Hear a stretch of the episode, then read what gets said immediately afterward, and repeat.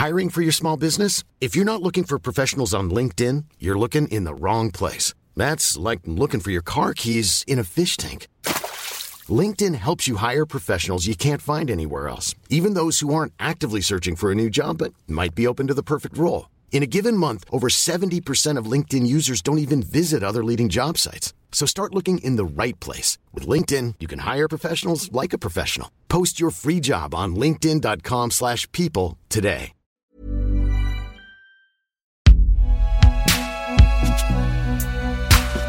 Binge. Salut, c'est Thomas Rozek. Les affaires criminelles semblent exercer sur nous toutes et tous une fascination insatiable. C'est sans doute lié au fait que ces histoires non seulement nous offrent un aperçu des pires aspects de la condition humaine, mais surtout sont souvent composées d'une constellation de personnages, les principaux, les centraux et les secondaires, à la marge, dans l'ombre parfois, ceux qui se retrouvent happés volontairement ou non par un crime, un assassinat, une série de meurtres. Ils sont parfois aussi passionnants que les histoires dans lesquelles ils se retrouvent embarqués. Avec Juliette Livartowski, on a décidé d'en choisir 4 et de leur consacrer une série d'épisodes, dont voici le premier, réalisé par Quentin Bresson. Bienvenue dans Programme B.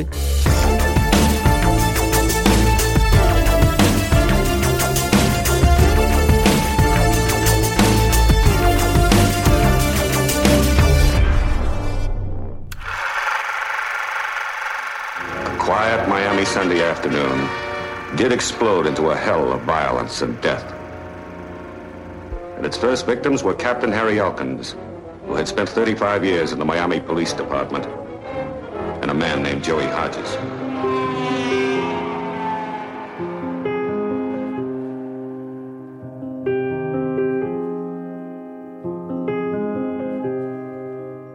« 1956, l'Amérique assiste à la sortie en salle du film Meurtre à Miami de Fred Sears.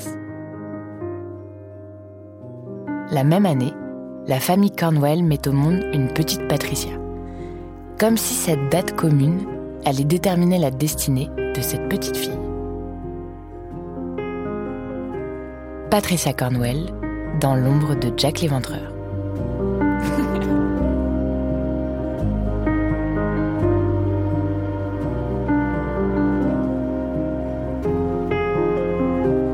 Patricia est la fille d'un juriste et d'une secrétaire. Elle a deux frères. Son enfance est assez difficile car le père est parfois violent. Il quitte la famille un soir de Noël 1961. Patricia a 5 ans. Le divorce est prononcé rapidement dans une ville très religieuse où ce genre d'événement n'arrive à personne. Les femmes doivent rester avec leur mari et faire des enfants. Patricia détonne un peu dans tout ça. Très tôt déjà, elle sent que cette voie ne sera probablement pas la sienne. La religion, elle s'en contrefou, elle voit bien que ce puritanisme parfois exacerbé est souvent synonyme d'hypocrisie. Surtout dans ces petits villages où la pédocriminalité est légion. Elle en a déjà fait les frais et elle le racontera bien des années plus tard.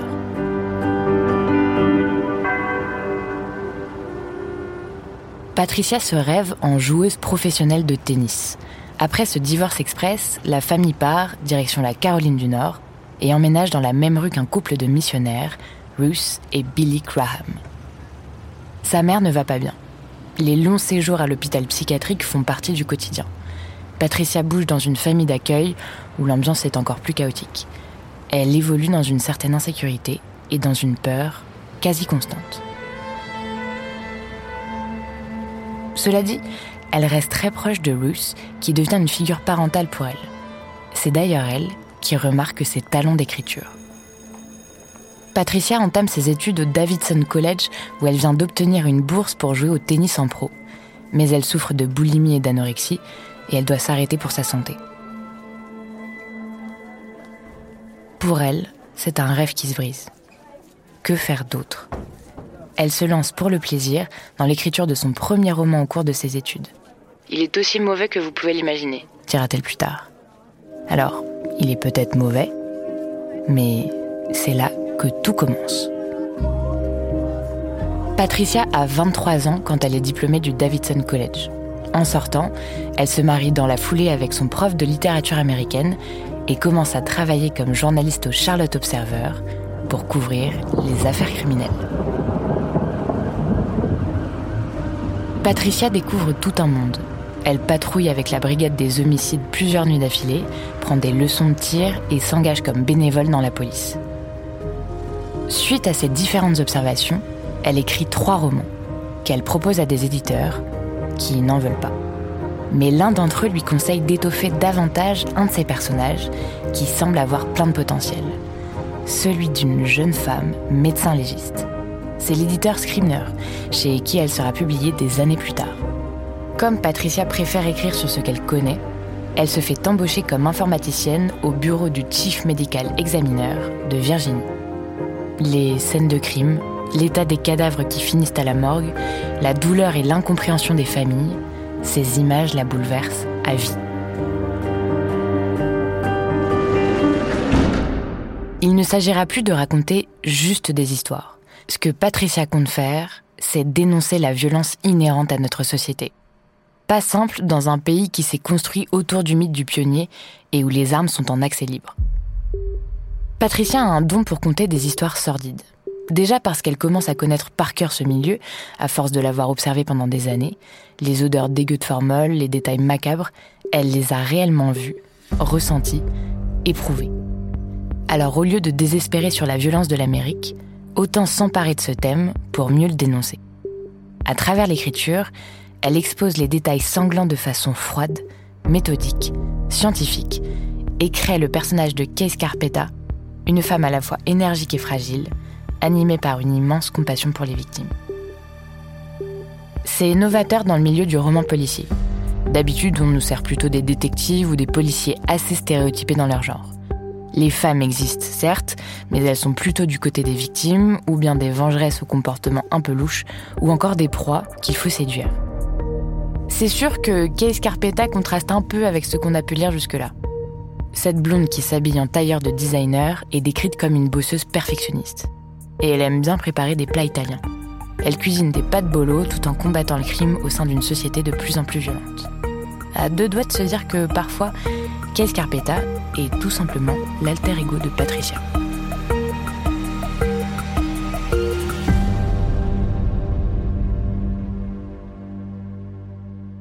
En 1990, Patricia sort donc le premier roman de sa série sur Scarpetta, post-mortem, basé sur une affaire réelle de strangulation survenue à l'été 87 à Richmond, ville qu'elle fréquente depuis plus de dix ans maintenant.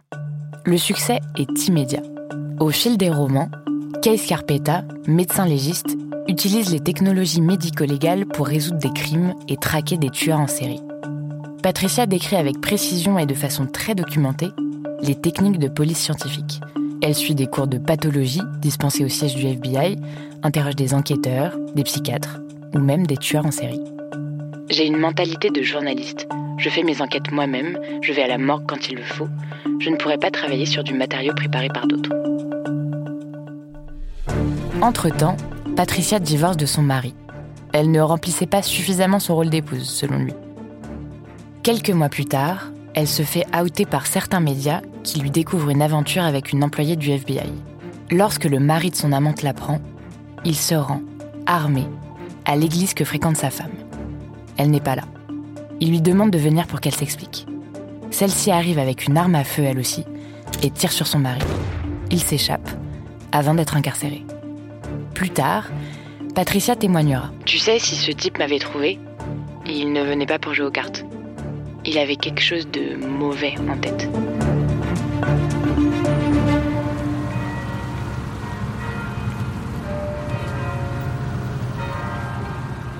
Pour étoffer son prochain roman avec des détails réalistes, Patricia visite en 2001 Scotland Yard, le quartier général du Metropolitan Police Service de Londres.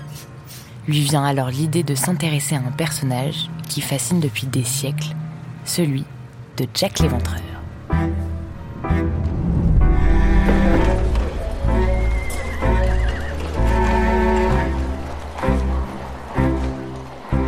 Voyez un peu le contexte. Nous sommes à l'automne 1888, à Londres.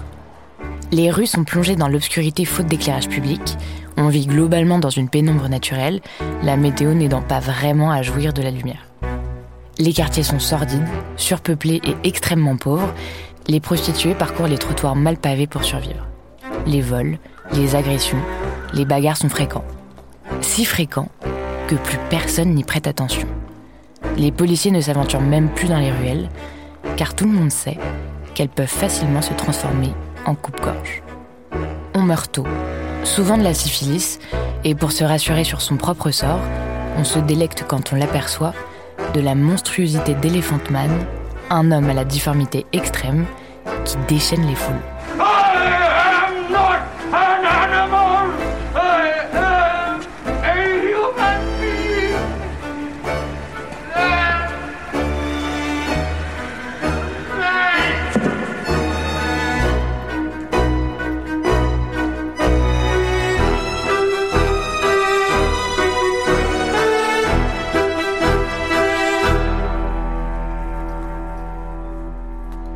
Pendant cet automne 1888, cinq femmes meurent à Londres, à moins d'un kilomètre et demi les unes des autres, toutes selon le même mode opératoire. Il s'agit à chaque fois de prostituées, égorgées dans des lieux sordides, subissant des mutilations épouvantables. Cette série de meurtres, attribuée à Jack l'Éventreur, devient le symbole de la perversion humaine et provoque la terreur des habitants. La presse s'en empare pour en faire un récit haletant nous sommes vraiment aux prémices du roman policier. À travers cette figure mystérieuse, on découvre, chose nouvelle pour l'époque, le concept de tueur en série. Qui est donc Jack l'Éventreur?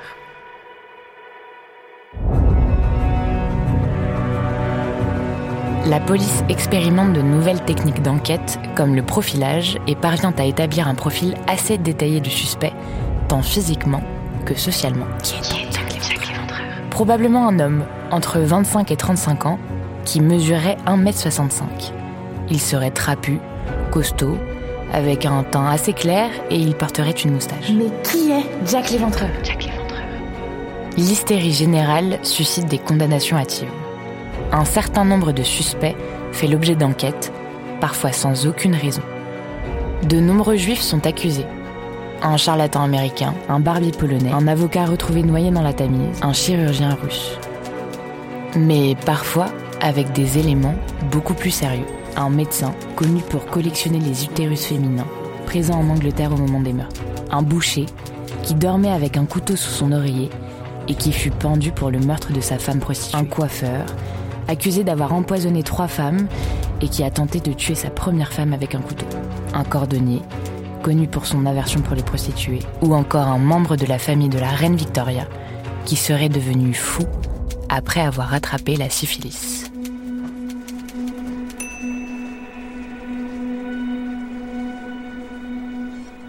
L'affaire connaît un tel retentissement qu'elle entraîne des émeutes, suivies de la démission du chef de la police londonienne. De très nombreuses lettres censées être écrites par le meurtrier sont reçues par la police ou les journaux. Des noms sortent, mais rien d'évident. Qui est donc Jack l'Éventreur? Forcément, pour une professionnelle des crimes les plus sordides, cette affaire, si elle pouvait la résoudre, serait un vrai coup de maître. Ça tombe bien, Patricia est convaincue d'avoir trouvé le coupable. Pour elle, le meurtrier est un certain Walter Sickert, l'un des peintres britanniques les plus célèbres du début du XXe siècle. Un ami d'Edgar Degas et d'Oscar Wilde, un homme très beau qualifié d'amoral par certains, très cynique qui passe son temps dans des ateliers un peu louches à pratiquer des activités secrètes. Il adore les déguisements, les pseudonymes et se balader la nuit seul dans les quartiers malfamés. Pour Patricia, c'est sûr, ce Sickert est obsédé par le parfum du crime. Et elle va tout faire pour le prouver. Surtout que dans sa peinture, on trouve des prostituées, des cadavres, des hommes menaçants penchés sur de faibles femmes, et même Jack l'Éventreur. Patricia dépense plus de 6 millions de dollars pour établir la culpabilité de l'artiste. Elle achète 32 peintures, ainsi que le bureau du peintre. Elle se procure des centaines de lettres reçues par la police et les agences de presse dont elle fait analyser l'ADN. Elle consulte les archives, fait appel à une équipe de consultants et d'experts dans différents domaines liés au crime et fait des tests en laboratoire. Elle analyse les lettres envoyées à Scotland Yard, signées Jacques Léventreur, mais aussi la correspondance du peintre. Elle fait analyser les timbres, les papiers, Pour elle, les qualités artistiques de Sickert lui auraient permis de faire varier son écriture et son style, et donc de passer pour plusieurs auteurs différents. Et puis, plus elle fouille, plus elle trouve des détails qui, selon elle, prouveraient sa culpabilité. Sickert aurait été opéré à trois reprises d'une fistule, c'est-à-dire d'un trou au pénis, ce qui aurait développé chez lui un complexe et l'aurait poussé au crime sexuel. Et puis, le peintre avait 28 ans au moment des faits, un âge apparemment idéal pour un tueur en série. Ses peintures aussi témoignent d'une misogynie flagrante. En 1908, soit 20 ans après les meurtres, Sickert avait peint une série de tableaux sur le meurtre de Camden Town, qui s'inspirait, selon lui, du meurtre d'une prostituée dans ce quartier où il habitait. Pour Patricia, ses peintures s'inspirent en fait de ses propres assassinats. Au cours de sa carrière, cet artiste a toujours exclusivement peint ce qu'il avait vu, et ses tableaux l'ont trahi. Jack l'Éventreur, c'était lui. Patricia accumule une sorte de bibliothèque du crime remplie d'objets rassemblés au cours de sa recherche. Des journaux originaux, des kits médicaux légaux et un squelette humain. Il y a aussi des couteaux, des poignards et de grandes épées recourbées. Tous les objets tranchants y sont passés pour trouver quelle arme aurait pu être la plus efficace pour égorger à travers tant de couches de vêtements. Elle achète même un gros morceau de rôti et l'enveloppe dans de la laine pour voir ce que ça pouvait donner. Patricia considérait que William Sickert était obsédé par le profil de Jack l'Éventreur. Mais il faut croire que la personne la plus obsédée par toute cette affaire, c'était Patricia elle-même, jusqu'à s'arranger avec la réalité.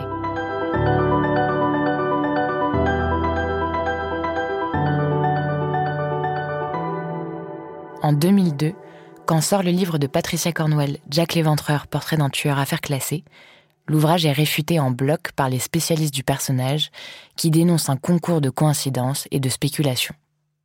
D'abord, la plupart des 600 lettres anonymes reçues par la police et les médias en 1888 étaient des canulars. Quant au papier qu'il utilisait, il était le plus ordinaire de l'époque. Le peintre aurait même un alibi solide. Selon le biographe de Sickert, L'artiste séjournait en France au moment des meurtres.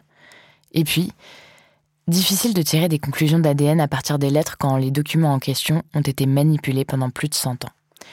Lors de conférences, des détectives amateurs fascinés par le personnage de l'éventreur demeurent assez perplexes face à la paranoïa grandissante de Patricia, qui se met à balayer toute théorie qui n'irait pas dans son sens. Un ancien détective et auteur de Jack l'éventreur, l'enquête du XXIe siècle, a déclaré Elle veut bien faire et comprend le monde criminel mieux que de nombreux détectives de salon. Et nous avons tous droit à nos croyances. Mais à la fin, ça se résume aux faits, et vous ne pouvez pas travailler uniquement sur de la théorie et sur de la spéculation sauvage.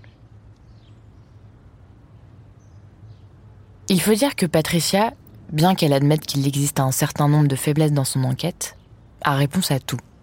Elle a une parfaite connaissance du dossier, un raisonnement sans faille et une éloquence implacable elle ne fait qu'une bouchée de ses adversaires. En 2006, Patricia se marie avec Stacy Ann Gruber, une neuroscientifique professeure à l'université d'Harvard. Sa vie privée continue d'intéresser les grands médias. Patricia est connue dans le monde entier. Les lecteurs s'arrachent ses livres, les éditeurs se les disputent. Elle a vendu plus de 100 millions de romans dans 120 pays, traduits dans 36 langues. Elle a même inspiré de nombreux programmes criminels américains, sur l'utilisation des sciences médico-légales, comme dans Les Experts. Aujourd'hui, elle vit à Boston, dans le Massachusetts, où elle continue d'écrire et de travailler sur différents projets et adaptations. Elle est à la tête d'une fortune de plusieurs millions de dollars et l'une des écrivaines de polar vendant le plus de livres à travers le monde. Et Jack dans tout ça? Eh bien, Patricia a continué à enquêter. Elle a publié plusieurs versions mises à jour, complétées par de nouveaux éléments. Dans ses différents ouvrages autour de l'éventreur, c'est comme si on pouvait lire en sous-texte l'histoire d'une obsession, de son obsession, comme si cette enquête était sa propre catharsis. Car, en définitive, aucune des expertises qu'elle a fait réaliser n'a débouché sur une preuve absolument irréfutable de la culpabilité de Walter Sickert. Le mystère sur l'identité de Jack l'éventreur perdure. Et dans un sens, est-ce si grave? Car même si elle a toujours affirmé qu'elle fonctionnait comme une journaliste, Patricia reste une romancière qui peut jouer comme elle le veut avec les faits. Et n'est-ce pas au fond ce qu'on demande à une autrice de roman? Elle aura tout de même réussi à faire publier ce genre de titre dans la presse. Une romancière a résolu le mystère de l'éventreur. The Ripper case, I, I will just say in summary, I am more convinced of it now than I ever was. I still believe that Jack the Ripper was the painter, was the artist Walter Sickert. Um, and I think it's going to be interesting to see what other people say.